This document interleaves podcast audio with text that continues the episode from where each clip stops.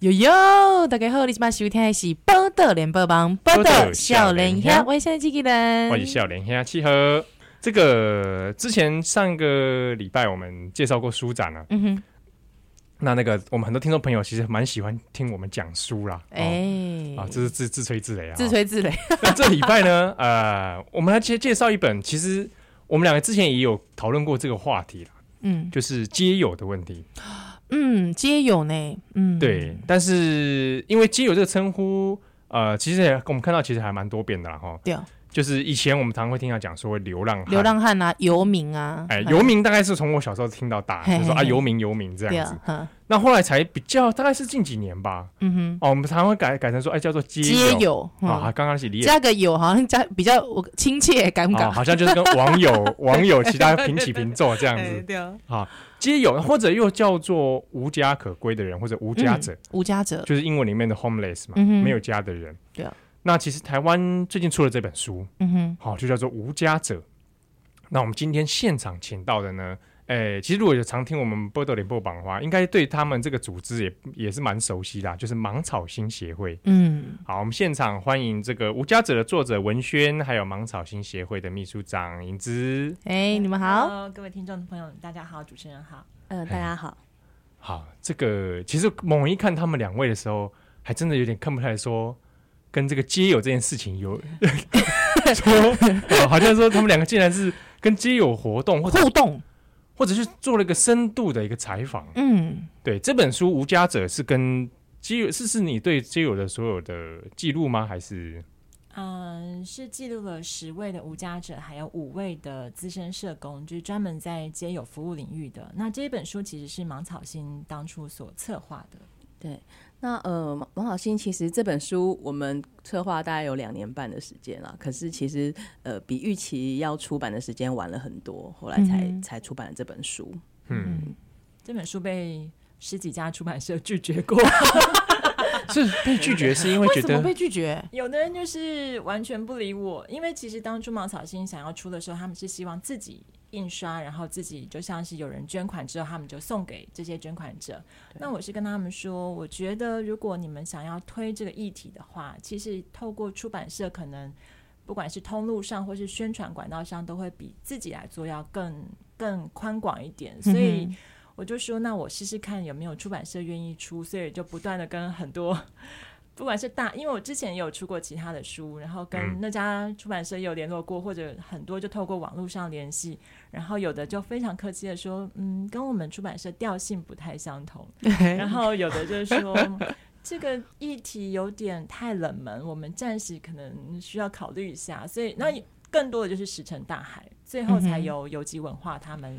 主动来联系说他们这个我我哈本身要真的替游击文化赞叹呐哈，因为之前的一本晋级工人大概给你吧哈，有没有？民意的晋级工人，魏明义老师晋级工人上过这节目之后就得奖，就得奖，信不信？对吧？大奖，对，所以哦，我必须说真的感谢游击，好不好？给他鼓掌鼓掌，谢谢游击啦！哎呦，游击没有下广告费哦，没有下广告费。李佳，哎，这本册呢，呃，我真的要特别讲一下，这本书所有的版税。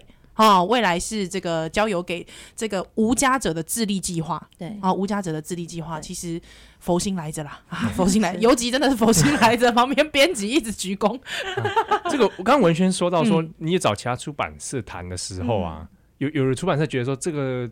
议题冷门，冷门对，太边缘了。我我我我这个内容哈，因为街友本身就已经是社会的冷门了，冷门。他们在现实上就已经是边缘化，然后在出版界也被边缘化。啊，出版界本身就是一个所有的产业里面又很边缘的，你怎么好意思说人家边缘啊？所以我自己看也是觉得这样也是蛮吊诡的。所以现在能够到第三刷，我们自己其实当初都没有预料到会有这样的结果，嗯，很意外。但是真的老实讲。讲故事的内容是很精彩，非常精彩，因为你们记录非常多，可以说是我，呃，这个花了很多时间，是跟他很密切的在讨论吗？跟这些街友本人。嗯其实花采访的时间真的需要蛮长的，因为街友，但我比较幸运的是，因为这些街友都是从芒草心他们长期服务的对象里面所挑选出来的。嗯，那他们就是基于对芒草心协会的信任，所以他们来的时候都已经算是比较愿意敞开心房的，哦、但还是要花很多的时间。比如说问一问，他就会说。啊，这么失败的故事是要写给谁看？嗯，然后或者是这么伤心的故事，问他要干嘛？这样，嗯，对，所以其实要不断的去嗯说服他，或者告诉他说，我们出这本书的意义在哪里。嗯嗯，对，尤其在受访过程当中，因为有有一些在受访的时候，我也在旁边陪着。然后，因为其实有一些他们在回头去讲这些故事的时候，就是还蛮跳，那个时间序是跳着的，哦、对。然后有些表达也有点发散，嗯、所以其实作者文轩蛮辛苦，就是他要去呃，他呃录音之后回去要再去回头再去听，然后把这些整理成一些就是比较流畅的文字，是蛮花功夫的。哎，他们够文轩的哦，我觉得问对啦。嗯，啊你。听起来应该是台语不是很好哦，怎么访问啊？怎么可以这样？听，听还可以，但讲真的没有办法。那有时候我觉得。也是自己有一种那种对台语傻傻笨笨的那种疑惑感，然后他们就会想要解释，然后就越讲越多，越讲越多。哎哎，这也是个策略，我还没想策略。是，所以台语被认定也是一个拉近关系的方式。他们会觉得你两公打一，那那他勾追。他想要解释的更清楚一点，所以他就会慢慢讲，然后就不小心越讲越多。啊，不乖哦，难怪大家都觉得七号比较亲近。我太最破。不过我很好奇是说。因为在书里面其实有特别谈到，其实一般大众哦，我们谈到街友的时候，想象就是那个样子，嗯，啊，就是很脏很乱啊，嗯、或者游手好闲、啊。哎，我公姐够熟哈，因为哈在过年进京的时阵，温刀本来哈，就是我妈就突然很，就是觉得，因为我们每年过年都会就是捐捐钱给那个，就是比如说一些机构这样子，啊，我们不留给他讲，哎、欸，依兰，你吼明天去帮我捐两千给那个游民协会，安尼啊，我就讲好，啊不。哎，不想告吼，哎，真的归了刚了哦，他就跑来跟我讲说，哎，你不要，你不要捐钱给那个游民协会。我讲，哎，喜欢诺，你喜欢那公不要捐。他说，啊，我跟隔壁那阿姨讲啊，那阿姨跟我讲吼，干嘛捐给游民？他们都被讲特坦安尼哦。哎，其实我觉得这应该是一般人的印象，对对吧？比如说最常问到的一句话嘛，就是。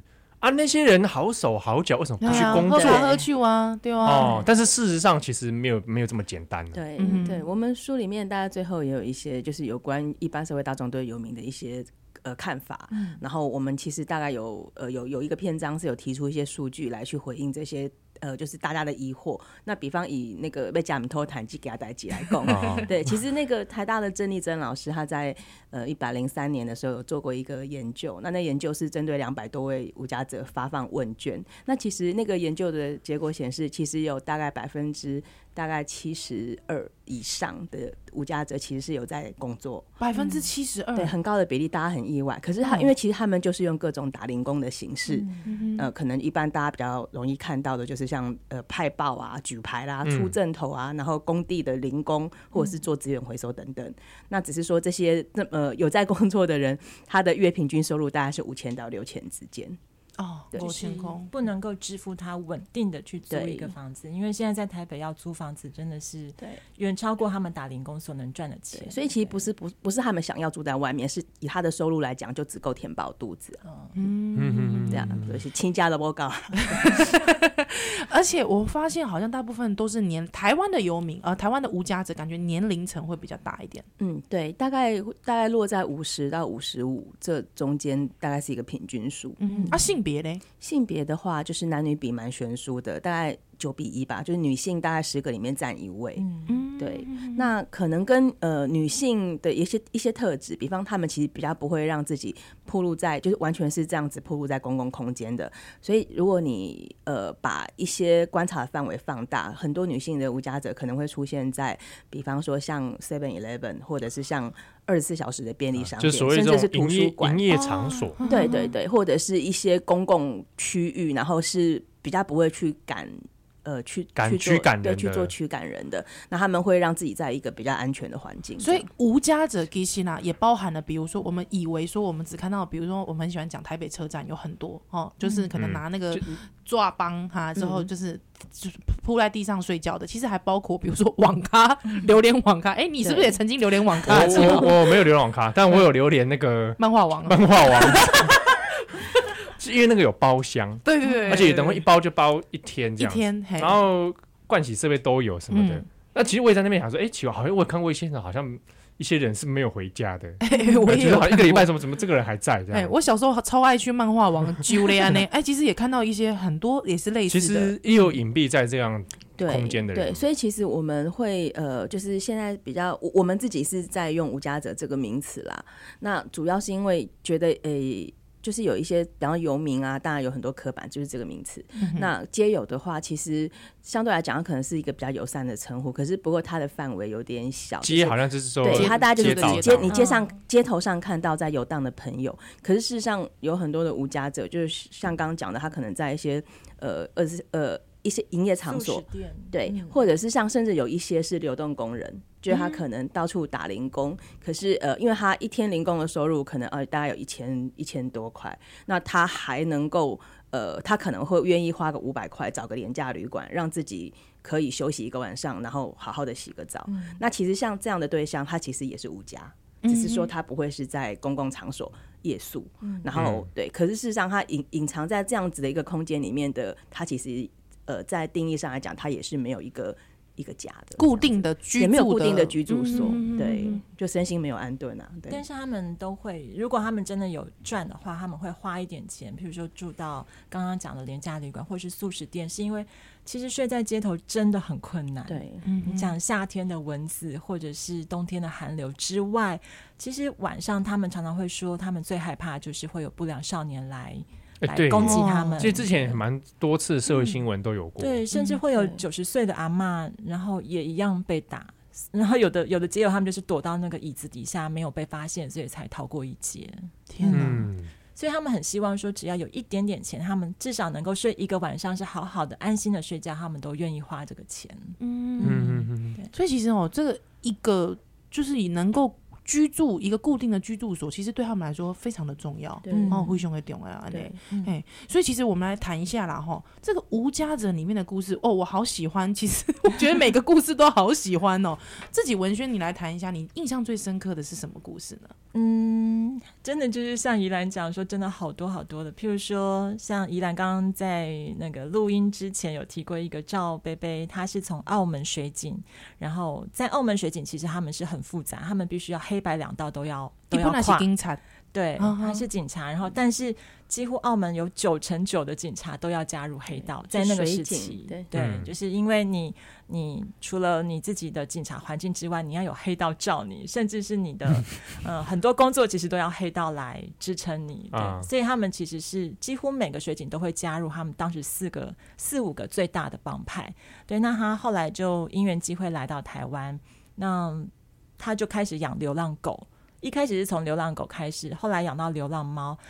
他甚至在观音菩萨前发誓，然后他就说：“我要养这些流浪狗、流浪猫，要养到死为止。”嗯，我就问他说：“你你为什么连自己都吃不饱了，你还要去花钱买罐头？”因为他曾经就是在街头倒过好几次，忽然就因为他有一些糖尿病的问题，所以他就忽然的昏倒，然后再醒过来就是在医院了。那就会有茅草新的社工去看他，同时也是社会局的社工。然后他们一到那个医院的病房的时候，赵贝贝就跟他说：“你要帮我把我的猫罐头顾好，你要不能够让它被偷走，因为他就希望自己饿都没有关系，就是要让这些猫狗能够好好的吃饭。”我说，所以我才问他说：“你为什么为什么会这样？”他说：“因为我自己流浪，我尝过饿的滋味，我不希望这些。”呃，猫狗动物也和我一样体会到那样的贫穷和饿，这样。嗯嗯，对。其实我们之前在街头，像呃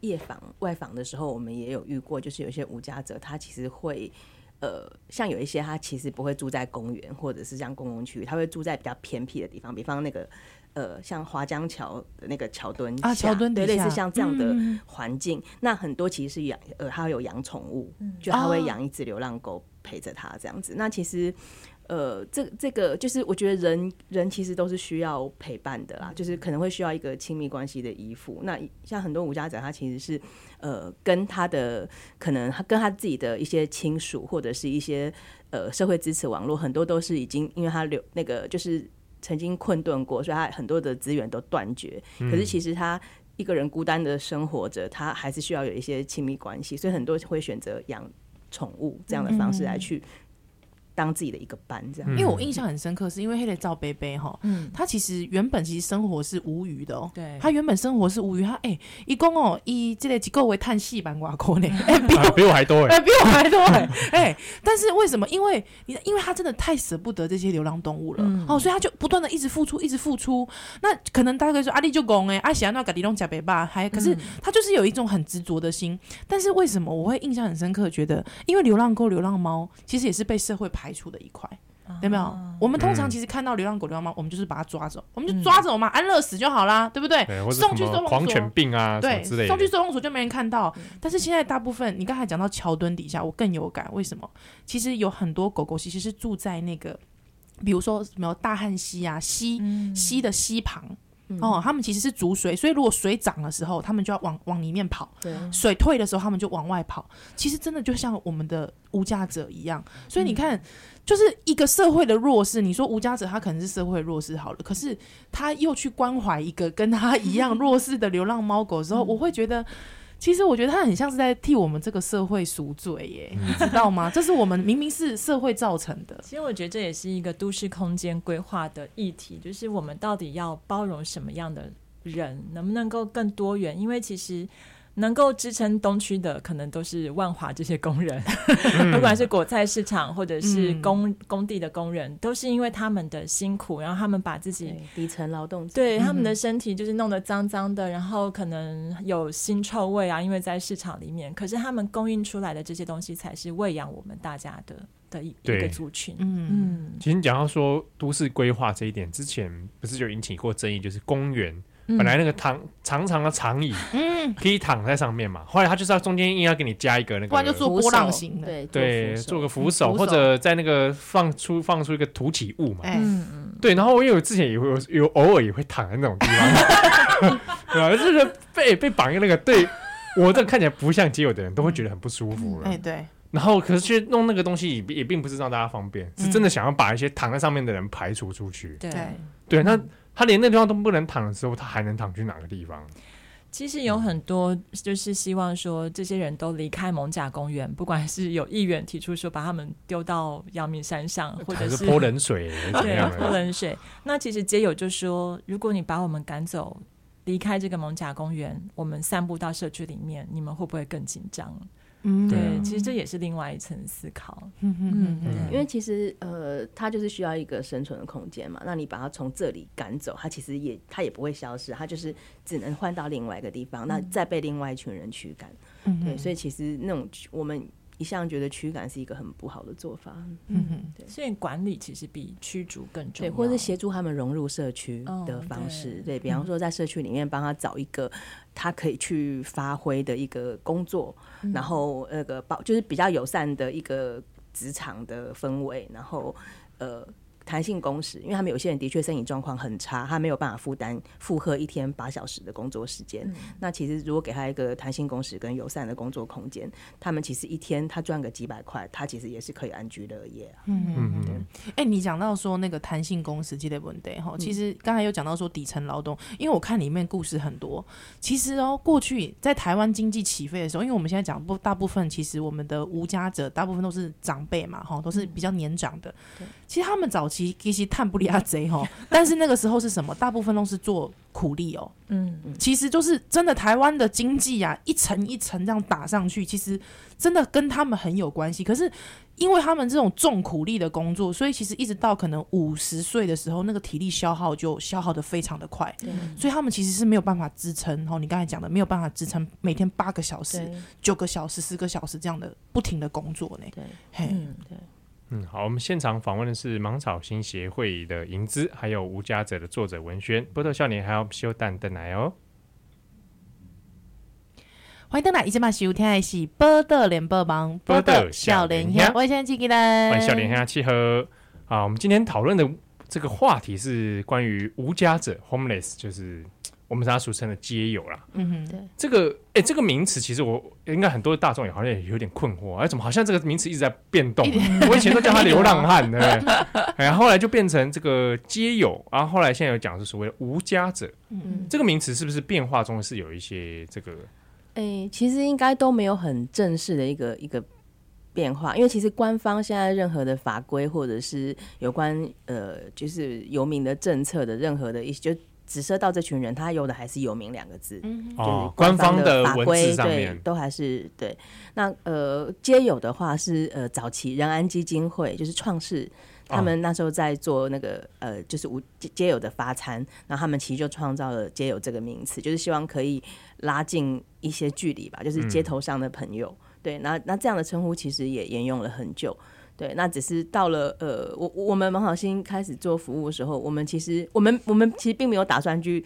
真的去提倡什么证明运动啦？我们只是希望，呃，有一个更适当的词，比较比较中性的，它就是单纯是紫色一个居住状态的，而不是像一般沿用已久那个游民，它其实带有很多负面标签。像很多无家者自己都会说，哎、欸。麦嘎好门哦，我们是游民哦，啊、oh, 对，我我我让我塞辛苦哦，然后嘿，哦我我我我哎，那我也没有跟人家伸手拿便当，所以我不是游民哦，你不要这样把我定义成游民这样。Mm -hmm. 所以他们其实自己对“游民”两个字，他们也是充满了问号，或者是觉得说我跟这群人是不一样的。嗯、mm -hmm.，对，那有些人的确，他其实的确只是在打零工，然后呃，所得没有办法支付一个住所，所以他其实是、mm -hmm. 我们是希望可以用一个比较中性的名称，然后来去。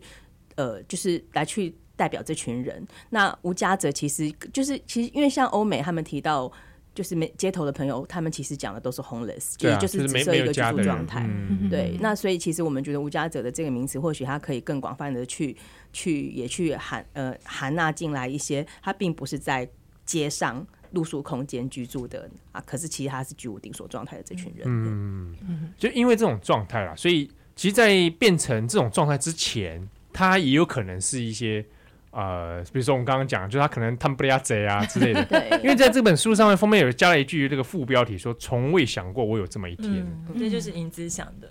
啊，对对对，就因为我之前有访问过那种也是在做街友这种活动的，也有说过，就很多的街友其实之前嗯，可能都是从事我们一般所想象的、嗯、这个人怎么会变街友的这种。哎、欸，我想到书里面有个王子。嗯，哎、欸，这个王子与公主，这个王子，野机车大亨，野机车大亨，哎，叫大亨，哎，应该一一景应该是哎五级哦，五级了，非常非常有钱。嘿，那为什么会他也没有想过他有这一天吧？对，他就说他没有告诉我他以前到底赚了多少，但他就说我赔在那个六合彩里面大概就是一两千万，那你就可以想见他有多少钱可以让他这样子赔。嗯其实我们这本书里面除了我的文字之外，还有银子他们会有一些从协会去嗯破除大家迷思的一些呃说法，然后我们还会有绘画插画，这插画其实也是一个。嗯，无家者他所绘画的，他就听了我们每个故事，他甚至没有看过这些文章，他就听听社工告诉他说啊，这个故事是在讲什么什么，然后他就画出来。他其实是很喜欢画画的一个无家者。然后还有一位是摄影师，他其实是就在你们电台附近的一个非常有名的呃一个科技公司当工程师，然后他是呃芒草心的志工，他就说。哦哇，这些人赚的，我可能一辈子都赚不到他们曾经有的，就真的是这种情况。那王子他的例子就是他，其实我觉得王子就好像一个社会的缩影一样，就是当社会经济起飞的时候，大家一起飞。可是当社会经济开始，譬如说产业外移，就像你们之前访问到晋级工人的魏明一，他就讲到基隆码头，其实除了码头工人之外，也有很多产业，他只要一。移转到其他的的世界的贸易点之后，台湾可能经济下滑的时候，这些人就再也上不去了，因为他们可能年纪大了，或者是他们手上有的对他们的资源变少了，他们没办法转业啊，武器对、嗯、他们，其实他们真的很努力，好多人都去找过五六十份工作，嗯、但是有的可能是更生人，他没有良民证，不能去当保全，那有的就是像王子，他就是嗯。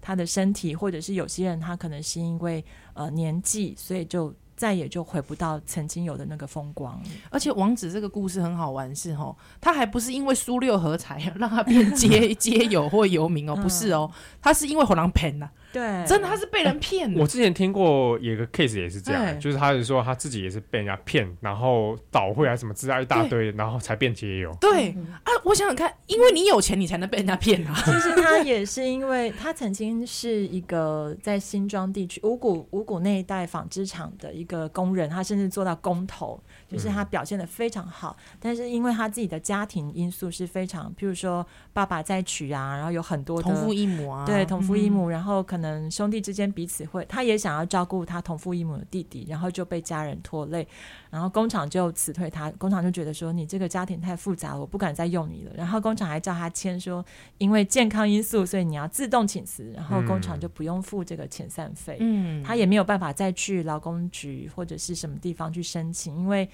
他就是自愿，就是已经已经跟公司签了这个条款了。对，阿水你情况没？我们现在哦。很多遇到很多 case，比如说我们就讲乐生许金龙好了，嗯、你看你你随便一骗，对不对？也不是说骗啊，就说你随便，你可能说啊，我想要孤注一掷，我人生可能就是靠这一场了，这一场这可能乐生这只股票会涨。你想想看，乐生有这么这么多这么多的散户呢，他可能投下他数百万，他一夕之间全部崩盘，嗯、有没有可能就是有这些人，他们就一个自己没有想过，就会有一天成为街友了？嗯、对。哎，其实我们还有一个呃，就是一个例子啊，就是呃，我们一个导览员，就是我们蛮好心有个计划是在培训吴家者当吴家当导览，对对，对。然后我们有一个导览员阿俊，其实他他在西门町的故事就是。在那边大起大落嘛，他在西门町呃曾经有大概五六家店铺吧，就是卡拉 OK 舞厅，然后理容院。哇，对，他其实就是一个娱乐界大亨，对。可是他其实他也是进出股市的大亨，他当时拿到就是个人的那个支票，听说是编号零零零零零一二，就是很早期很早期的呢。而且他其实当时进出股市的那个金额是大概一亿哦，在当时阳春面一碗三块钱的年代，那可是他就是历经两次股灾。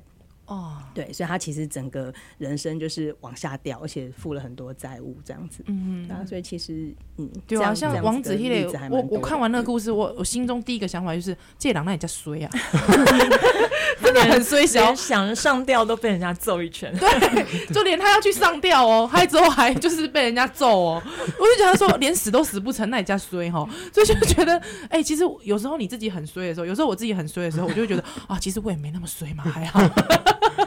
不过，这这就是这些 case，他们在跟你分享的时候，嗯、他我很好奇，就是你们在探访的过程或者记录过程，呃，他们他们是用什么抱着什么样的心情在讲自己这这种故事？都不太一定，有的就是觉得说、嗯、啊，我这么失败的故事。可能都是因为当初某一个选择选错了，所以我一定要分享出来，告诉年轻朋友，你们要好好面对你的每一个选择。嗯、那有选股要看好看清，股票要查好。那有的就是因为纯粹就是出于对芒草心的信任，他觉得，嗯，如果芒草心想要让大家更接触。更认识到街友他们的故事，然后知道说，其实我在写这本书的时候，我就是用一个好像纪录片的方式，我也不会帮你美化，你长什么样就是什么样子，嗯、然后你什么经历就什么经历。譬如说你曾经做了二十几年，我也会写出来，我不会帮你做任何的修饰。那我就是希望说，呃，读者在看到的时候，他们就能够看到。为什么他们当初会慢慢的走到这一天？嗯，像曾经我我会开始对街友，因为我自己是从小在眷村长大的，我们家族里面什么都不求，就只求你能够稳定就好。你最好去考个军人，嗯、考个公务员，考个老师，对，就是家里。不能够有任何出差错，因为其实从爷爷那一辈来台湾，就是觉得很一切都没有，我们没有田地嘛，所以就觉得要国家稳定的支持。嗯、所以街友对我来说其实是非常遥远的一个族群。那我开始会听到这个，觉得跟自己很有感，是因为一个电影导演，他还曾经拿过威尼斯奖，他就说他曾经。去啊，曾经拿着厚纸板，然后到蒙贾公园睡了一个礼拜。我就说，你为什么为什么要去为什么要去体验这件事情？嗯、他说，我觉得当电影导演，很有一天我也会变成街友。我觉得大部分人做影影视工作，大部分都是，然后其实文字也是，出版也是。我们其实少林社工也是啊。的，我们可能两个人变街友有可能巴德路这样。对，所以其实街友的那个界限没有我们想象的那么的呃明显，它可能就是一步一步的，然后你越来越没有钱，有一天你突然觉得哎，你自己的存款再也没有办法去稳定的支付房租的时候，就可能变成街友了。所以，呃，我在访问的时候，他们会愿意分享故事，都只是很平实的告诉我说，他们为什么会走到这一天。其实，他就像这个副标讲的，他们从来都没有想过会这样。没有人是自愿要变成这样子的。嗯嗯对，那其实，呃，其实为什么一个人会变成无家可归？大部分其实都是，我觉得人都会面，每个人其实都会有这样的危机，就你可能会面临到你的生命当中的一个。一个大大重大事件或是一个转捩点，可是如果你在当时你手边没有足够的资源去应应的时候，那那个资源很有可能是你的储蓄、你的存款、经济的部分，也有可能是你的人脉，嗯，对，或者是你的一些社会支持系统。可是如果当时刚好都是处于很薄弱的状态，其实这个情况就会很有可能产生在每个人身上。哎、欸，我有供啊，因为台湾哦，大部分都是年纪大。你说在美国哈，大部分都是高中生、哦、美美国美国有一大块街友其实是高。年轻人，中辍生哈，中辍生或者等等，他没有工作之类的、嗯、啊，对哦，啊，我的选工，台湾的鲁蛇，因为都有爸爸妈妈支持 啊，不然其实，嘿，像我我哥啊，我哥到现在还在念博士，他也是靠家里养，哎，几条，哎，真的差一点点就成为街 友，博士街友，哎，之后新闻还去访问他说，啊，博士还来当街友啊那个，对啊，不过我自己会很好奇啊，就是呃，对于 homeless 而言，就是对于无家者而言。呃，像刚刚这个影子有讲到说，不是每个人不是说他真的自愿说哦，我想当个这个我的、嗯、我的志愿，哈，人生志愿当个 homeless 无家者。对，对。可是我很好奇，就是说，那对于他们而言，所谓的家到底是是什么样的概念？嗯，就因为对于很多像移民也好，或者四处漂泊的人也好，那个家的这件事情，这个概念对他们而言其实是很不一样的。就是在你们访问的过程里面，或者接触过的街友，家这件事情到底对他们而言是什么？嗯。其实我们的服务对象很多，到现在如果呃生活开始慢慢迈入稳定之后，就是他可能现在开始有一个工作有收入，或甚至他租了房子了。其实他下一步，呃，我们社工在跟他讨论的，通常就是怎么样去修复家庭关系的这件事情。嗯，对，因为其实人很难在社会上就是这样子自己一个人孤独终老，还是会需要一些。一些亲情啊，或者是一些情感上的联系，像很多街友为什么会到公园聚集，也是一样啊。他不，他他宁愿到公园去跟朋友喝酒聊天，他也不要在一自己的租屋处这样子家徒四壁，然后很孤独。嗯、所以其实呃，我们会想办法，就是让他可以尝试去修复家庭关系。即便是买花一点小钱买个小礼物，然后回去，比方说给自己的孙子或什么的，就是从一些小地方开始。嗯、那其实我觉得家对每个人应该都除了居住居住空间上面的这个物理的定义之外，其实应该都还包括就是就是亲情的连接的这个部分。嗯、那我们很多的服务对象，他其实也不是也不是一开始就是一个人孤独，他其实曾经都有家庭，都有子女，甚至很多人现在想要办呃。想要办一些政府福利的时候，也会卡在他有他有就是呃血缘上的子女有义务抚养人，嗯、所以他其实会卡在这个部分。可是其实他跟子女的关系可能是曾经是很糟糕的状况，嗯、到现在都还没有办法修复。啊、对，所以我觉得那个其实那个家，可能对很多无家者来讲，除了居无定所之外，很多的其实就是那个家庭破碎的那个遗憾。嗯嗯嗯。我最近才在看芒草心的粉丝专业，因为。刚过完农历年嘛，然后他们就希望这些呃住在里面的就自立中心的街友去写说你的新年新希望是什么？那有的人就是希望中大乐透啊，我也想，我也想 要统一发票啊，对。但是我看到很多人都是写说他们希望儿子能够来找他，或者是家人能够跟他联系，或者家人愿意接纳他。其实我嗯。我自己在写完这个无家者的时候，我也面临到，就是从小带我长大的奶奶就过世了，那是非常突然的过世，所以我完全没有心理准备。我就是，嗯，我每天都会打电话给他，因为他在嘉义的老家，我就每天就问他说：“奶奶，你今天吃饱了没啊？去了哪里呀？”然后就是每天会有一些嘘寒问暖的问候。可是当他过世之后，我再走到电话旁边，我拿起电话的时候，我突然。没有办法按那个按键，其实我觉得这通电话再也拨不出去了，所以我就很能够感受到那种无家者他们想要跟家庭有一个连接，可是就再也回不去，或者在那个那个连接就断裂开来的那一种感受，其实是非常非常孤单的。那呃，我自己就会想说，这些无家者他们其实最需要的，应该就是有人跟他们说说话，让他觉得。这个世界它存在其实不是一个一个完全真空的状态。嗯，像我们除了有十位无家者之外，我们有访问资深的社工。那曾有一个是新北市的社工叫梅英杰，他也曾经是呃银资的主的主管。对，他就说他他其实只是想要有一个业绩，他希望能够把这个街友 那个赶离开这个新北市的五股工业区，然后啊新庄工业区，然后他就。刚好有一个机会，就是碰到一个呃农场的主人，农场主人就问他说：“啊，你干嘛关心街友？他们不是很脏，嗯、那个又不爱工作？那可是他呃梅英姐就说：对，可是。”嗯、呃，你也不知道它好不好用。如果你愿意给他一次机会的话，我可以带他来，在一个好像是苗栗的山上，还是、嗯、对，还是新竹的山上。对，结果他就把这个无家者就带去了，而且这无家者其实是他关心很久，然后还不断的骗他。譬如说，他们 他们关心他，然后给他盥洗设备都买全新的，然后包括衣服、内裤什么都是一整套，啊，都是好几套。然后结果无家者就把它卖掉了，因为那他就。在的那个区域的邻居就说：“反正你用不到，你这全新的你卖我，然后就两百块就跟他买了一整套全新的盥洗，大概价值两千块的。对，所以他是其实这个无家者不断的骗梅英姐，那梅英姐也都他他也没有觉得需要过多的期待，但他就是刚好有一个机会，就把他送到农场去工作。那。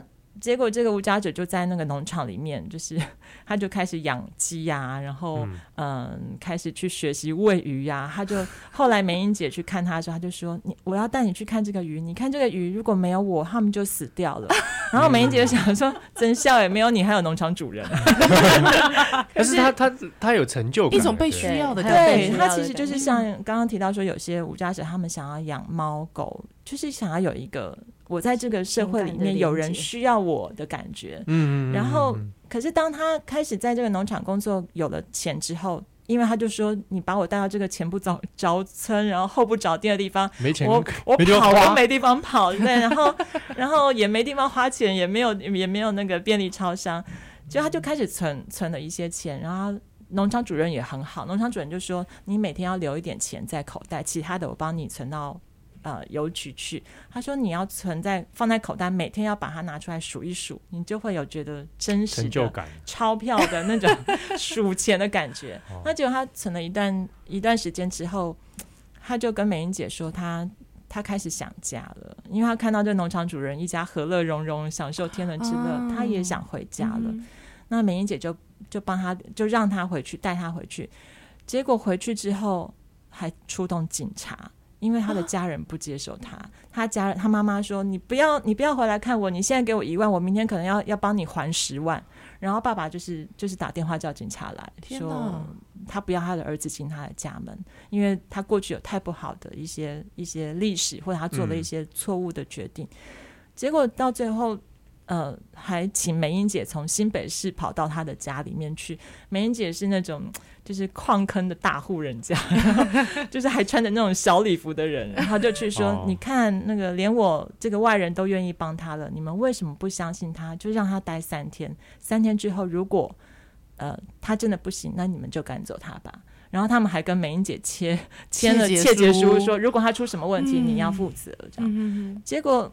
后来他就梅英姐离开之后，就三天过去，他就问这个无家者说：“那你你这三天干嘛？”他就说：“我就跟妈妈去菜市场啊，然后教他怎么挑鸡蛋啊，因为他自己在农场学会很多很多这种养殖的技术。他说怎么挑才健康啊？然后你他还给他妈妈，他到最后三天之后他就离开家，他就说我存了一些钱在你的户头，你就和爸爸就是去旅行。所以他钱最后是存在妈妈的户头里。所以梅英姐其实是从这个 case，她才觉得说，其实他。要帮助街友，最后他的目的是希望他们能够回到家庭，因为只有跟家庭连接上了，他们才会觉得自己的人生又重新有了意义。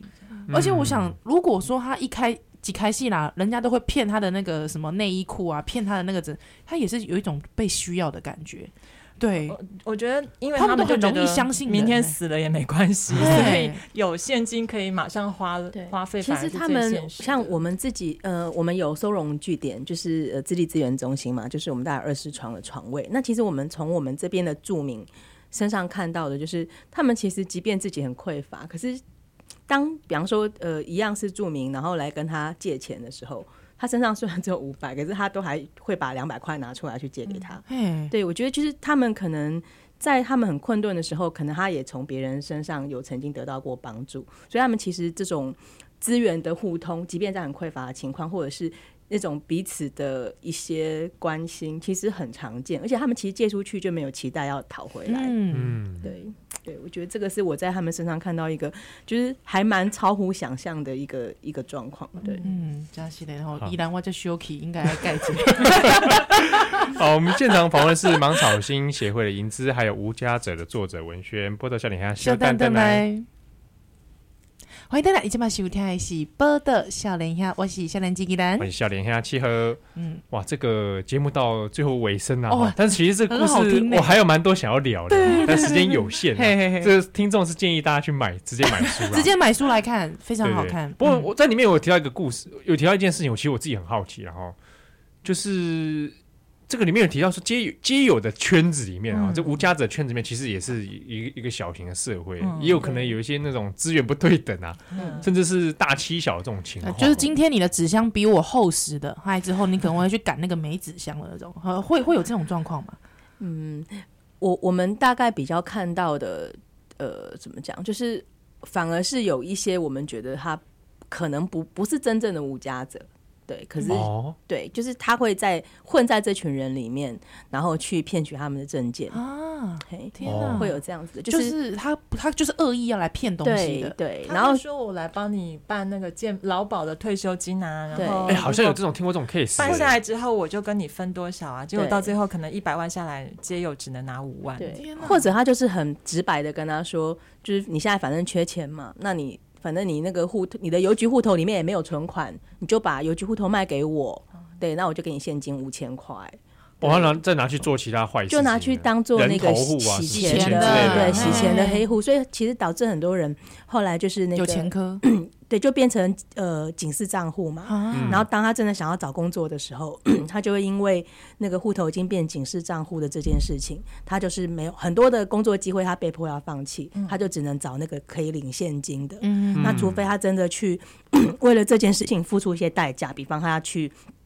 呃，去警察局就是去去自首，然后去服刑，然后让这件事情结案，哎、对他才有可能就是再重新回归到正常的一个人生轨道。嗯、所以，像很多人，我们就真的真的很多服务对象，他也是不敢，就是。逃避去处理这件事情，所以他大概可能将近五六年的时间，他都是在打到处打零工，然后都是没有劳健保的状态。嗯，而且钱也没有办法存，就算赚到钱也没办法存，没有账户可以存 呐。对对，就是所以其实就是说，这个里面其实你说也有一些有心人混在里面，也会有。对对对，那也有没有一些比如说阶级上面的问题呢？会吗？嗯，当然会有一些人，因为我觉得其实。坦白讲，街友的一些组成就是一个常态社会的分布。嗯、那常态社会当中有一些人其实就是比较恶意的、啊。嗯、那当然，这样的人在街友里面也是有的。有的对，所以强凌弱的这种情况的确也是发生过。嗯、就是可能，哎、欸，我至少比你年轻力壮，然后我可能就是会就是请你离开，像。对，就是或者是就是抢呃抢抢税的地方，或者是抢一些资源，的确是有。嗯，对。不过我们自己比较接触到的，大部分都还是会互相帮助啦。嗯，对。啊，我觉得我结婚的，因为你们在做这个皆有自立的工作啊，街友真的每个都这么想自立吗？这个我我拍姐，我这有点粗浅的疑问。嗯，他们每个人都想工作吗？嗯，对不对？还是说他们认为工作这件事情是？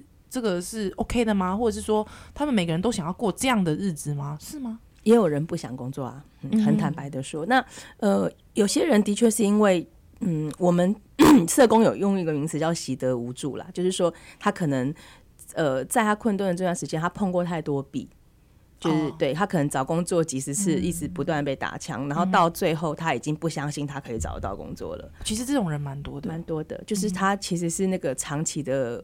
挫折就导致他就是对人生有一点点 绝望，嗯、那这样的人的确是存在，所以其实，在辅导上要花很多的力气，就是要带他再去多做很多多去面对很多次的尝试失败，尝试失败，然后最后可能他有一次的机会，然后你要赶快劝他去把握住。所以其实的确我们在协助他们自立，有时候像我们据点的住民也是来来去去，就是我们都没有预设说你你进来住的这一次可能半年的时间，我就要让你脱离街头，变成回归到正常社会，我们都不会去撒到放这样的期待在我们跟他身上，因为这个其实很难达到。那我们的确，像我最常举的例子，就是我们导其中一位导览员阿和。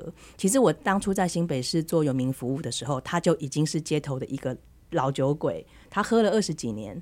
然后在街头的资历也是二十几年，可是其实就我觉得很有趣，就是人可能都有一个自己的康展，对，就是 他有可能就是，然后那个康展也不一定，我们我们也不会把社工神话，不见得都是社工的功劳。像阿和是因为他自己有了宗教信仰之后，哦，对他就是只是去教会一直拿食物，然后后来慢慢的就是一边吃一边听讲道，然后有时候哎，突然有一天他其实也是拿了好几年，然后突然有一天他就真的听到传道人在讲上帝怎么样呢？然后就是他开始有一些这样的、啊、的的东西，对，就是就是有一些话进到他心里，嗯、然后后来有一天他刚好又呃有一次就是喝酒又被送医，然后医生就跟他说：“你再喝下去就是等死。”然后到了这个节骨眼，他就突然认真的想说：“那他如果不喝酒，到底会怎么样？”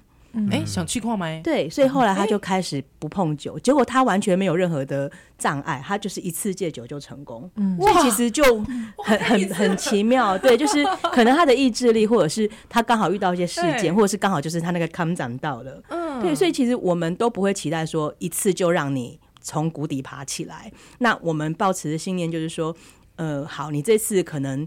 经过半年的努力还是失败，你最后还是从我的据点离开，还是回到街头。可是没有关系，就是我们不会永远，我们不会拒绝你，就是说不会有所谓的黑名单这件事。嗯、那你下次你自己想清楚，需要帮忙的时候你再来，我就是再收。嗯、那我们就是再努力一趟，这样就是再努力一个回合。